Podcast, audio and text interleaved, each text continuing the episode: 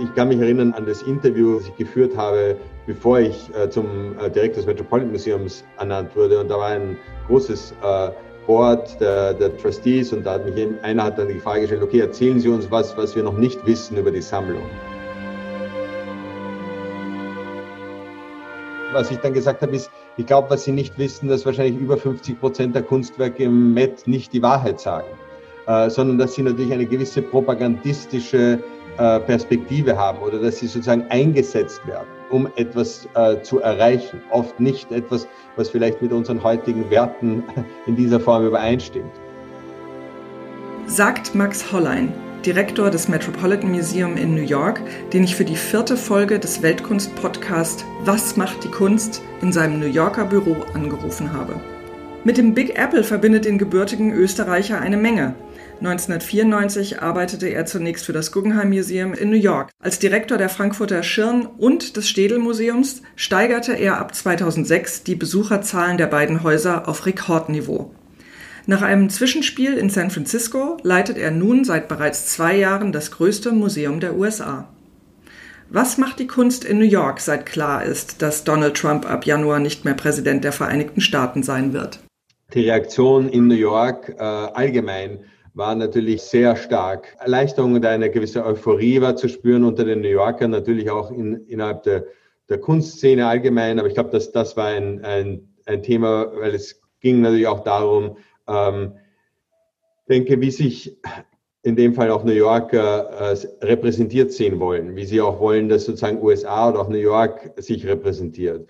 Ähm, das ist jetzt äh, spezifisch äh, auf die Kunst selbst ähm, einen Einfluss hat, äh, würde ich nicht sehen. Ich glaube auch, dass, äh, dass sozusagen natürlich Künstler keine Journalisten sind in dem Sinne, die jetzt direkt auf irgendetwas reagieren. Sie, sie sind natürlich Seismographen äh, über eine gesamte Entwicklung und da ist natürlich diese Zeit unter der Trump-Präsidentschaft und dann sicher auch die Zeit mit der Pandemie, hat natürlich eine ganze Reihe von, äh, ich würde sagen, äh, Entwicklungen noch stärker präsent gemacht, mit denen wir uns als Gesellschaft auseinandersetzen müssen und, und auch Künstler natürlich darauf reflektieren. Wir haben gesehen, dass äh, weltweit die Idee des Nationalismus natürlich wieder weiter aufsteigt. Wir haben auch eine neue Form oder eine akzelerierte Form der Xenophobie auch äh, erlebt und erleben sie. Wir haben eine, äh, einen Beginn eigentlich jetzt einer noch eine tieferen und notwendigeren Phase der sozusagen Vergangenheitsbewältigung, würde man das äh, in Deutschland nennen, äh, mit der amerikanischen Geschichte und äh, das als Basis äh, auch um äh, einen den latenten Rassismus und die Diskriminierung auch in diesem Land, der, der äh, quasi dringlicher und proaktiver zu begegnen. Äh, all das sind Themen, die quasi natürlich virulent sind, die virulent auch schon waren, aber die sozusagen jetzt natürlich eine noch äh, größere Dringlichkeit bekommen haben. Ähm, wir sind jetzt ja gleich im Metropolitan Museum gelandet mit so einer Art Weltordnung. Also ähm, Sie haben sich ja jetzt auch sehr stark dafür eingesetzt, dass Dinge neu geordnet werden, weil, sagen wir mal, eine hierarchische, strenge, eine auch eurozentrische Sicht äh, der ganzen Geschichte der Kunst, der Kultur hat sich ja auch irgendwie im Metropolitan Museum abgebildet. Was haben Sie denn da jetzt zum Beispiel verändert, um zum Beispiel Rassismus zu begegnen?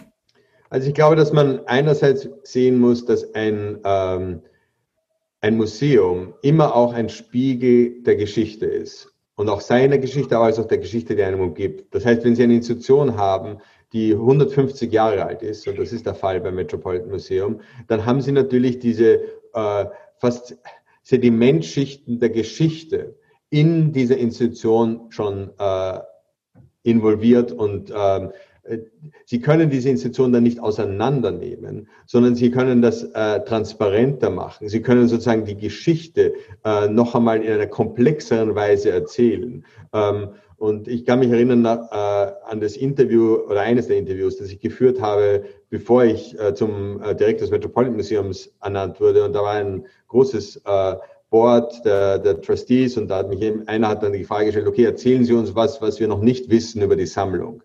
Und wahrscheinlich war erwartet worden, dass ich jetzt irgendeine besondere Raffinesse über äh, altniederländische Malerei zum Besten gebe oder sonstiges. Äh, ich, was ich dann gesagt habe, ist, ich glaube, was Sie nicht wissen, dass wahrscheinlich über 50 Prozent der Kunstwerke im Met nicht die Wahrheit sagen, äh, sondern dass sie natürlich eine gewisse propagandistische äh, Perspektive haben oder dass sie sozusagen eingesetzt werden, um etwas äh, zu erreichen. Oft nicht etwas, was vielleicht mit unseren heutigen Werten in dieser Form übereinstimmt. Und ich glaube, dass das man einerseits die Kunst äh, sozusagen hochhält und das und erfahrbar macht, aber auch den Kontext der Objekte äh, stärker präsent macht, den sozialen, historischen, nicht nur den ikonografischen äh, Kontext. Das ist ein wesentlicher Schritt und das ist ein, ein Schritt, den wir äh, jetzt äh, vehement gegangen sind in unterschiedlichsten äh, Bereichen. Es, äh, wir sind ihn auch gegangen in dem Sinne, dass wir äh, äh, in einer Institution, die sozusagen sehr stark ähm, in einzelne Abteilungen organisiert ist, wo auch der sozusagen der, der äh, Grundriss des MET äh, sehr stark zwischen, okay, hier ist Asian Art, hier ist äh, Egyptian Art, hier ist African Art, hier ist europäische Kunst, dass man, äh, das können Sie nicht auf einmal auflösen, wollen Sie auch nicht, aber was Sie zeigen, ist sozusagen, dass diese Kulturen natürlich viel verschränkter miteinander sind, viel mehr im Dialog miteinander sind und dass sozusagen natürlich ein gewisser eurozentrischer Blick in unserer Institution äh, schon verhaftet ist. Das hat auch allein damit zu tun, dass natürlich diese Sammlung in den letzten 150 Jahren durch die Sammler auch aus diesem Bereich aufgebaut wurde. Und das sozusagen einerseits äh, zu fast zu etwas mehr zu komplizieren in seiner Wahrnehmung, äh, auf der anderen Seite auch es, es transparenter zu machen und dann dennoch ein Museum zu sein, das wirklich in äh, ein Museum ist, das nicht nur die versucht, die Welt abzubilden, sondern wirklich die Welt als Gesamtheit äh, in ihren unterschiedlichen Zusammenhängen äh, zu reflektieren. Das ist ein Schritt, den wir äh, natürlich äh, gegangen sind oder gehen und der eine ganze Reihe von äh, notwendigen äh, Maßnahmen hat. Was bedeutet das? Wie setzen Sie das ganz konkret um? Ich glaube, es geht einerseits darum, als Museum natürlich programmatisch das aufzunehmen. Und das kann man jetzt sagen, es war natürlich ein wichtiger Schritt für das Museum schon weit bevor diese Diskussion aufgekommen ist, äh, in, in, dieser Vehemenz, dass wir Wangechi Mutus Skulpturen auf der Fassade des Met zum ersten Mal bespielt haben, dass Kent Monkmans äh, große Bilder in der Great Hall des Met jetzt hängen, die quasi die Frage von was ist amerikanische Geschichte akzentuieren. Aber es geht oft nicht nur um das Programm. Es geht darum auch, wie diese äh, Institution als Gesamtes auch aufgestellt ist, wie wir äh, äh, wie unsere Mitarbeiterstruktur ist, wie wir auch äh, ähm, in, in, im Rahmen unserer Kommunikation, im Rahmen unseres institutionellen Verhaltens äh, nicht diskriminierend sind, obwohl äh, ohne dass es sozusagen überhaupt jemand eigentlich merkt, sondern wo wir proaktiv auch antirassistisch äh, in dem Sinne auch als Institution und nicht nur in unserem Programm auftreten. Das wirkt sich sicher auch auf die Ankäufer aus. Ich kann mir vorstellen, also dass viele Museen jetzt zum Beispiel mehr Kunst von Frauen kaufen, auch aus der Vergangenheit. Gibt es da jetzt viel nachzuholen? Gibt es da bestimmte Richtlinien, die Sie für Ankäufer haben ähm, im Metropolitan Museum?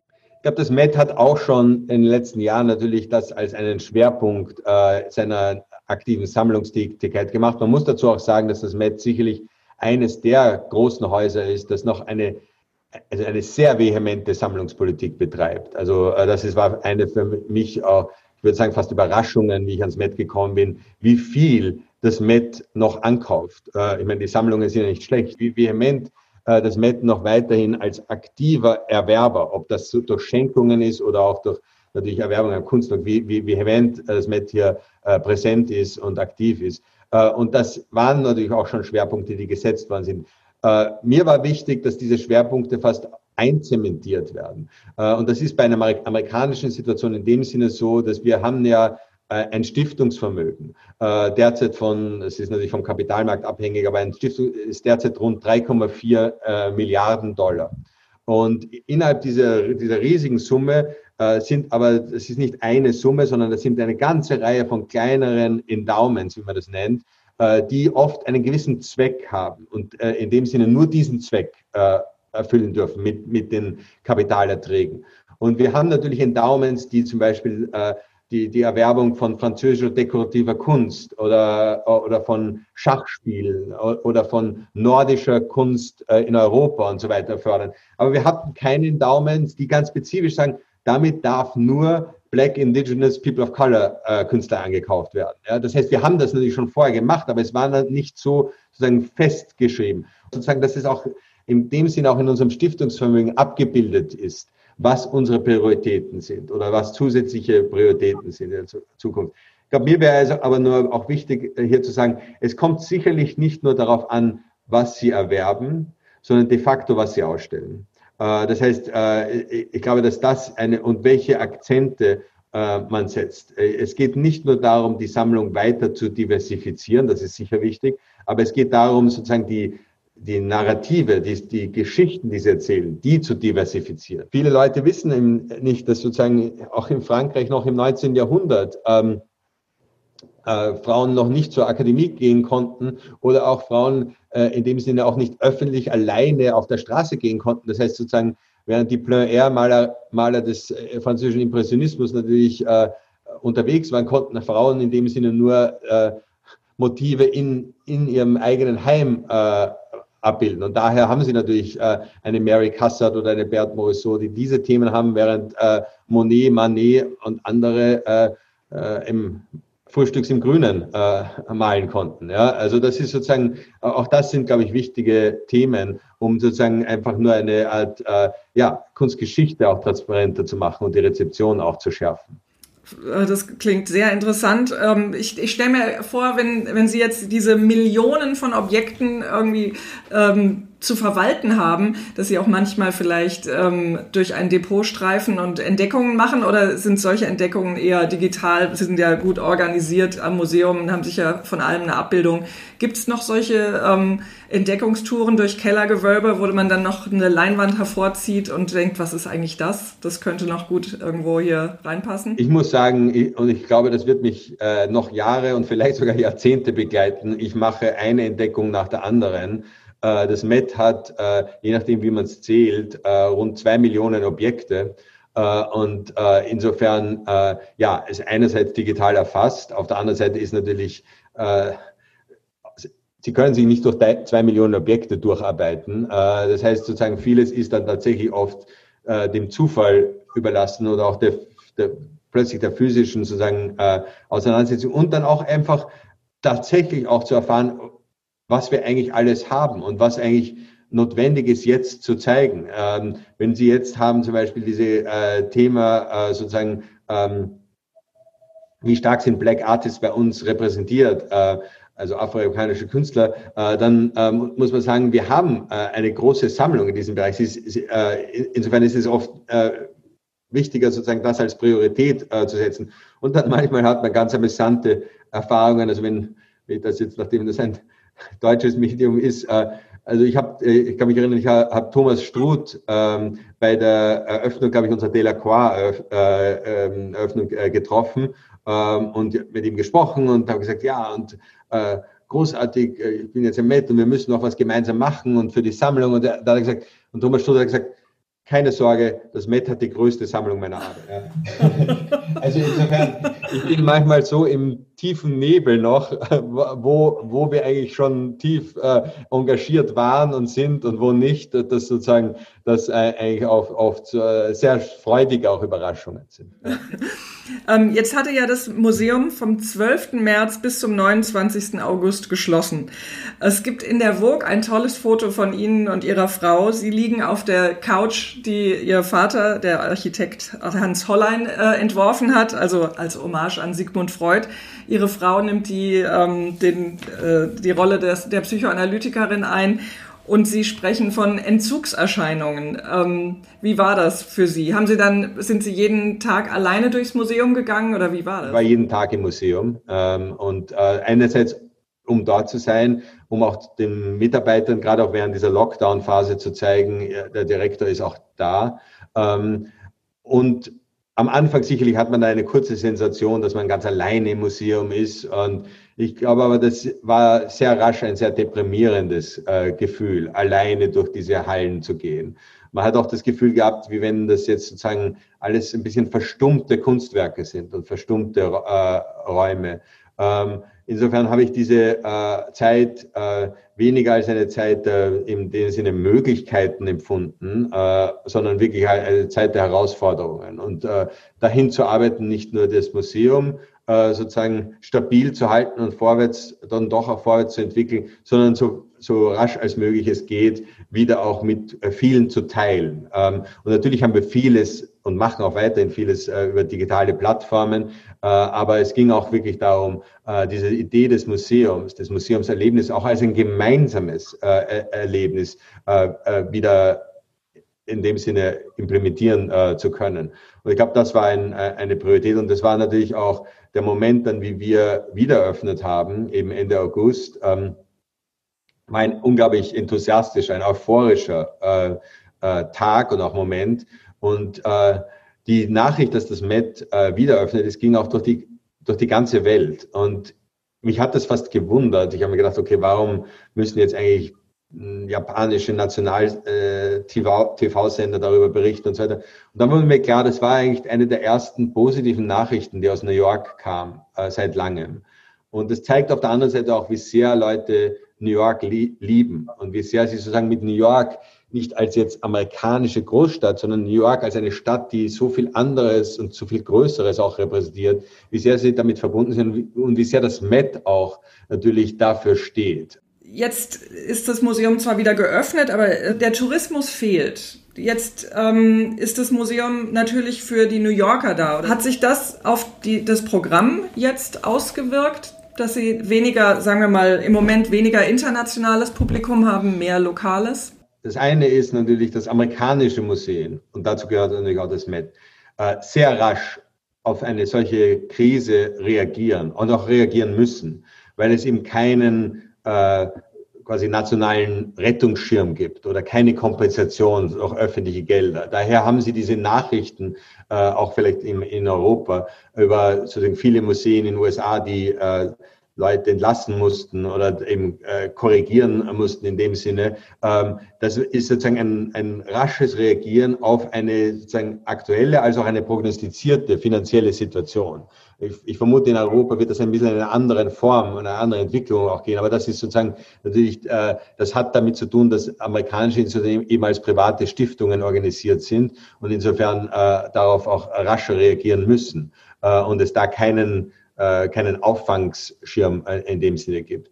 Äh, ich glaube, dass auf der anderen Seite es für uns ganz wesentlich war, dass diese Institution zu wieder zu eröffnen. Und es ist keine finanzielle Entscheidung, ob man wieder öffnet, wie man wieder öffnet, sondern es ist ein Service wirklich für unsere Besucher. Ähm, und für das Met, äh, ob jetzt das Met 7,4 Millionen Besucher hat, wie zuletzt, oder dann nur drei Millionen, äh, es ist noch immer eine sehr große Besucherzahl und eine, es ist eine sehr valide äh, Besucherzahl.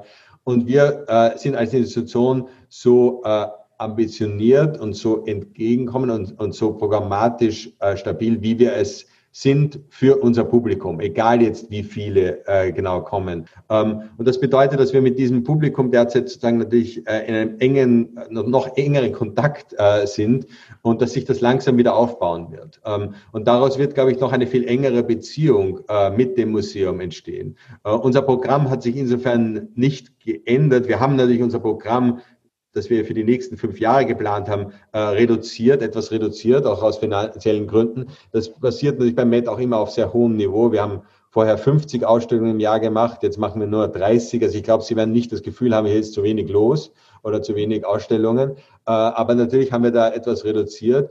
Ähm, aber es ist nicht so, dass man gesagt hat, wir müssen jetzt weil jetzt keine Touristen kommen, machen wir weniger äh, aufwendige Projekte. Es ist wirklich das für das Publikum. Natürlich gibt es aber auch Projekte, die quasi besonders dringlich sind, äh, besonders sozusagen relevant sind jetzt für die jetzige Zeit. Die werden natürlich auch nochmal stärker akzeleriert. Aber ähm, insgesamt ähm, sehen wir das Museum in einer Entwicklung für die nächsten äh, zwei, drei, vier Jahre, bis wahrscheinlich wieder äh, der internationale Tourismus auf dem Niveau ist, äh, wie wir es vorher gesehen haben. Und in dieser Zeit wird sich das Museum auch fortentwickeln, weiterentwickeln. Ich glaube auch, dass das Museum als solches, gerade auch das MET, sich während der Zeit der Pandemie äh, enorm erweitert hat äh, enorm verbreitet hat. Wenn Sie sich anschauen, wie sehr wir mit über digitale äh, Plattformen und mit digitalen Partnern jetzt unsere Inhalte, unsere auch unsere Sammlung, unsere Narrative ähm, viel weiter verbreiten, unsere, unsere Rolle als sozusagen äh, Bildungsinstitution nochmal ganz noch viel weiter definiert haben. Äh, das ist alles etwas, äh, was bei uns bleiben äh, wird und das wir noch weiter entwickeln. Das heißt, diese Idee, dass das Museum wirklich für die gesamte Welt da ist, äh, hat sich gerade während dieses Lockdowns so entwickelt, äh, dass es eigentlich zu einer enormen Erweiterung des Museums geführt hat, die, die fortwährend bei uns bleiben wird.